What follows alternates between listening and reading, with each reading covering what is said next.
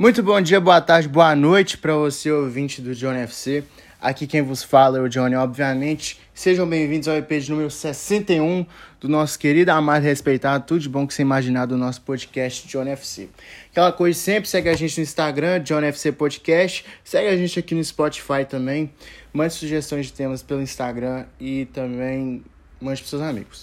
Negócio seguinte, hoje vou colocar 15 clássicos mundialmente famosos. Os 15 melhores clássicos é, europeus. Não europeus, é, os 15 melhores clássicos do exterior. Vamos lá. Primeiro que eu coloquei aqui, eu coloquei Fenerbahçe contra Galatasaray. É, na Turquia, gente, os torcedores são muito apaixonados e e assim, é um clássico que é um clássico que é ou a vida dos caras ou a vida dos caras, porque os caras se matam para ganhar e a torcida também se mata para apoiar o time até o final. É, a última vez que eles se enfrentaram, o Galatasaray recebeu o Fenerbahçe em casa e perdeu no último minuto de virada. O Galatasaray abriu o placar, o Ozil empatou e o zagueiro Crespo virou o jogo aos 49 do segundo tempo. O Fenerbahçe saiu com os três pontos no campeonato turco. Assim, não tá na ordem, tá, gente? Pelo amor de Deus, não vem falar, tipo, ah, pra ele é o melhor, o número um. O número um é Fenerbahçe Galatasaray. Não é. É porque foi o que eu coloquei aqui em ordem, tá bom? O segundo é Real Madrid contra Barcelona, o El Clássico. É, ele fala por si só, né? Sempre foi a maior rivalidade do mundo, apesar de um se concentrar em Barcelona e o outro se concentrar em Madrid. É, o seu ápice foi quando Messi e o Cristiano Ronaldo se enfrentavam é, nesse tipo de clássico. E o Messi é o maior artilheiro. E na última vez que as duas equipes se enfrentaram, o Real Madrid saiu vitorioso, ganhando de 2 a 1 fora de casa. Eu acho que faz, ó. O Barcelona não ganha do Real Madrid desde a temporada 18 e 19 vai fazer três anos que o Barcelona não ganha do Real Madrid. É um tabu a ser batido. É, terceiro nome que eu coloquei aqui, eu coloquei Tottenham e Arsenal. Por quê? Pra mim é a maior rivalidade da Inglaterra, fácil. Porque os dois se concentram no norte de Londres. E eles se odeiam, tá bom? Eles se odeiam. É, você pode trocar uma ideia de bar assim com, com um truta lá. Fala, e aí, parceiro, como é que você tá? Troca ideia. Aí pergunta, qual que é o seu time? Aí o cara fala Arsenal. Aí o cara que pergunta fala, pô, eu sou Tottenham. Aí eles não conversam mais, eles se odeiam, é, eles evitam a amizade. É uma rivalidade bem pesada lá na, lá na Inglaterra. E todo jogo que tem é porradaria também. Então, coloquei na lista. O quarto nome da lista eu coloquei, o quarto clássico, perdão, eu coloquei Boca e River. É o maior clássico da América do Sul, tá bom? É, já decidiram o final de Libertadores. Se bem que 2018 não era, né? Que roubaram contra o Boca. E não vem falar porque eu sou cruzeirense que eu tô falando que foi roubado, não. Todo mundo sabe que foi roubado. E é isso. Boca e River tá aqui na lista. E o River acabou sendo campeão. Chupa a boca. É, o quinto número. O número. O quinto clássico que eu coloquei aqui foi Racing e Independiente, também de Buenos Aires, também da Argentina. E é um clássico bem pesado também. É, a maioria dos clássicos aqui são pesados. O, o Gabriel Milito e o Diego Milito o Gabriel, é, são irmãos. O Gabriel jogou no Barcelona, o Diego Milito fez história na Inter de Milão. O Gabriel Milito era zagueiro do Independiente e o Diego Milito era centroavante do Racing. O clássico foi no estádio do Independiente. Inclusive, os estádios ficam a 2 quilômetros é, de distância. É um bagulho absurdo. E o Gabriel Milito xingou o próprio irmão de filho da puta na frente do seu ex-juiz, do seu ex-professor de educação física. Isso é uma coisa emblemática nesse clássico argentino. O sexto clássico eu coloquei o Derby de Roma, que é Lazio e Roma. É, eu lembro do Cafu falando que quando tinha clássico, quando era o derby de Roma, os caras não conseguiam dormir. Os caras chegavam no quarto dele e falavam, irmão, não consigo dormir de jeito nenhum, eu tô ansioso pro clássico de amanhã. E envolve muita paixão, envolve muita garra, porque a Itália é desse jeito. Então, coloquei também esse puta clássico também. Última vez que se enfrentaram, ficou 3 a 2 para Lazio. A Lazio jogou melhor, gols do Felipe Anderson, Tiro Immobile e Pedro, se eu não estiver enganado. Enfim. É, na sétima colocação eu coloquei Inter de Milão e Juventus. É, é o derby della Itália, que é, que é chamado. E, assim, por incrível que pareça, todo mundo fala de Milan e Inter como o maior clássico, mas não. Lá na Itália, todo mundo fala que o maior clássico é Inter de Milão e Juventus.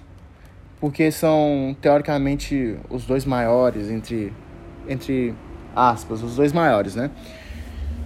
É, assim, eu não concordo que seja o melhor, que seja o maior, para mim é Lazio e Roma, por tudo que proporciona, e é um puta clássico também.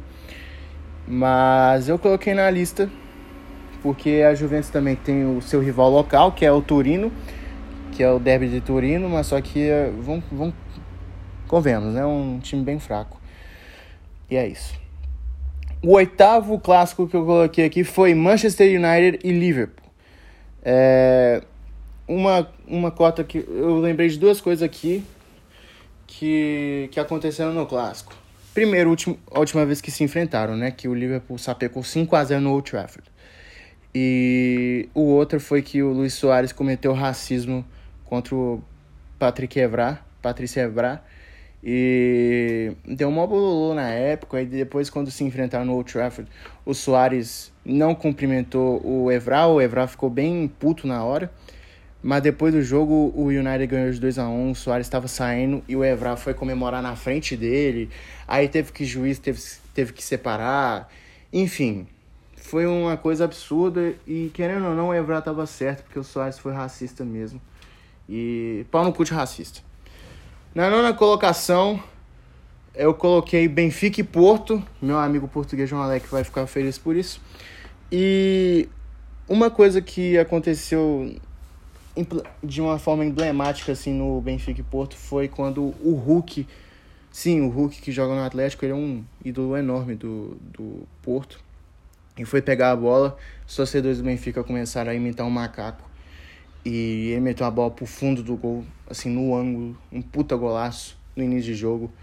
E foi isso. Outra coisa também que aconteceu nesse clássico em 2014 foi quando o Jorge Jesus errou o nome do Lopetegui. Aí deu uma. Aí, tipo assim, se fosse cumprimentar, o Jorge Jesus provocou ele, o Lopetegui não gostou, aí teve gente que tinha que separar. Eu acho que isso realmente aconteceu. Enfim. Na décima colocação, é, eu coloquei Bayern contra Borussia Dortmund. Foi uma rivalidade que cresceu assim a, a, ao longo dos anos, principalmente em 2013. É, é um clássico emblemático, tá bom? Decidiram o final de Champions League. O Robin fez o gol no último minuto.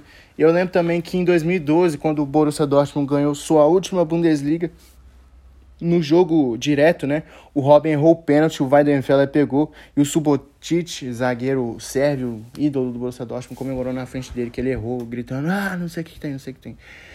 Aí quando o Bayern de Munique ganhou a Champions em cima do Dortmund, o Boateng chegou nele, comemorou na frente dele, ele ficou puto e saiu andando. Mas assim, né? É o que acontece, né? É isso. Na 11 colocação eu coloquei Celtic contra Rangers. É um clássico escocês. E o Celtic representa mais o time católico dos católicos e o Rangers é o time dos evangélicos. Eu ouvi falar que eles são assim. É, também tem muitos históricos de confusão entre, entre torcedores. Eu decidi colocar aqui. O Rangers já falhou uma vez, aí teve que jogar a quarta divisão da Escócia para voltar para a primeira divisão. O Gerrard foi um puta técnico pro, pro time evangélico e é isso. Décima segunda colocação, eu coloquei Milan contra Inter de Milão, é, o derby de Milan. E acho que um clássico emblemático assim que eu lembro foi 4 a 2 para Inter de Milão. O que, que aconteceu naque, naquele caso? Em 2012, o Milan tinha remotas chances de ser campeão da, da Série A e a Juventus estava tava invicta, precisava dependendo só de si para ganhar da Fiorentina para ser campeão naquela rodada.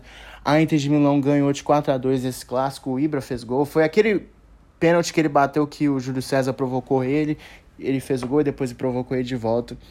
E a Juventus acabou se tornando campeã invicta naquele ano.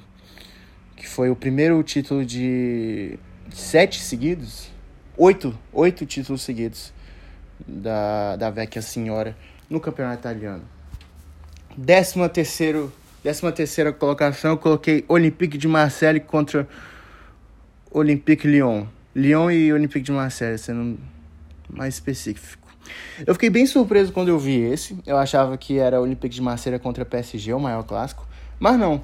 Esse aqui tem Olympique Lyon contra Sanetinha também, Olympique de Marseille contra PSG, mas eu coloquei esse porque são os dois maiores da França, tá? Eu acho maior, os dois maiores e foda-se, tá bom?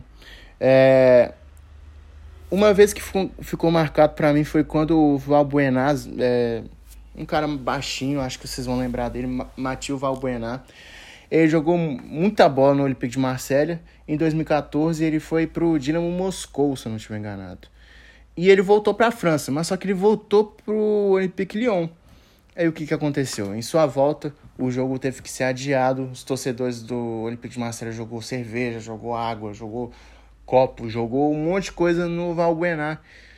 E o jogo acabou 1 a 1 é, O penúltimo clássico que eu vou falar aqui vai ser Ajax e Feyenoord. É, é o Declassian, se eu não estiver enganado. Declassian. E eu lembro quando era pegado mesmo, era em 2015. 2015 era um, um ano que pegava muito, onde tinha.